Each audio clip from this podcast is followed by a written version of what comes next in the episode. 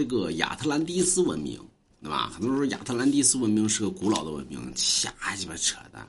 华夏文明才是古老的文明，亚特兰蒂斯文明呢，其实也延伸于华夏文明。比如说滚犊子吧，你看，我告诉你，西方人一直在给给全世界在洗脑，啊，就是一直在抹灭于华夏文明的一个根基。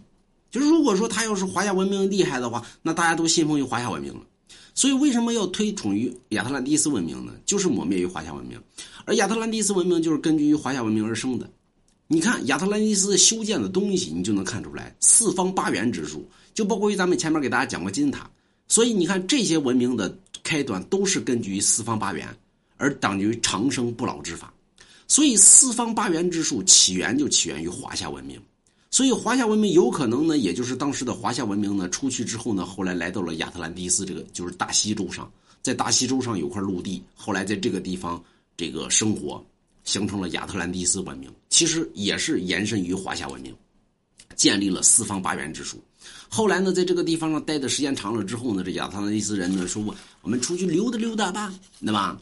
你看，从语言之上，后期的语言，你看后边咱们给大家讲为什么后边呢？这个亚特兰蒂斯人呢，后来呢，重新呢回到了其他的陆地之上，后来呢，跟当地的土著结合，结合之后呢，生下出一些孩子，对吧？因为结合的时候生下的孩子呢，肯定不完全。完了之后呢，这亚特兰蒂斯人就喊了一句“妈呀”，对吧？为什么呢？你看中国人一般一看“妈呀”，那么这长得太难看了，对吧？所所以他们说的就是什么呢？就是中国话，对吧？所以这就来自于华夏文明。妈呀，长太难看了，对吧？后来呢，这些人说拉鸡巴倒吧，可别在这待了，想去影响咱们后代。后来就回去了。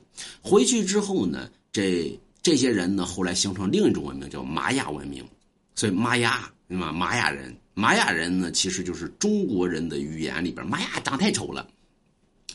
后来呢，亚特兰蒂斯人呢，在这个亚特兰蒂斯之上研究于中国华夏文明，人如何去长生，四方八元之术可达长生，在四方八元之内找到了一个长生的通道，在什么地儿呢？哎，在海底呢。海底哪儿呢？就是中国文化体系里边讲到一个地方叫归墟，啊。这个归墟呢，就能让人长生，在什么地方呢？马马里亚纳海沟里边。所以后来呢，亚特兰蒂斯所有的人呢，后来找到了这个长生通道，进入了马马里亚纳海沟这里边，重新建立了一个长生的地方，就在海底。所以为什么说这个玛雅人？呃，所以为什么说亚特兰蒂斯人就沉到海底去了？而是他建立了海底的另一种文明，而这种文明就是在于。不是说海底文明，是另一个空间的文明，而这个地方就在黄泉之上。所以后来呢，玛雅人一看呢，我得找祖宗去呀。我们祖宗给我们起了个什么名呢？玛雅啊，呃，祖宗跑哪儿去了？根据于一些书本的一些记载啊，发现了华夏文明的根基，对吧？就是世间万物皆逃不出阴阳，除非以阳尽阴，人可达长生之法。所以四方八元之术从此演变。最后呢，这玛雅人呢也去了归墟，就是这个黄泉之上。后来呢，玛雅人玛雅文明也消失了。所以你会发现，现在对成了地心文明了。那么，所以你会发现呢，世界上很多文明最后的归，最后的，最后的寻找，都会归纳到华夏文明。所以，华夏文明才是世界文明的起端。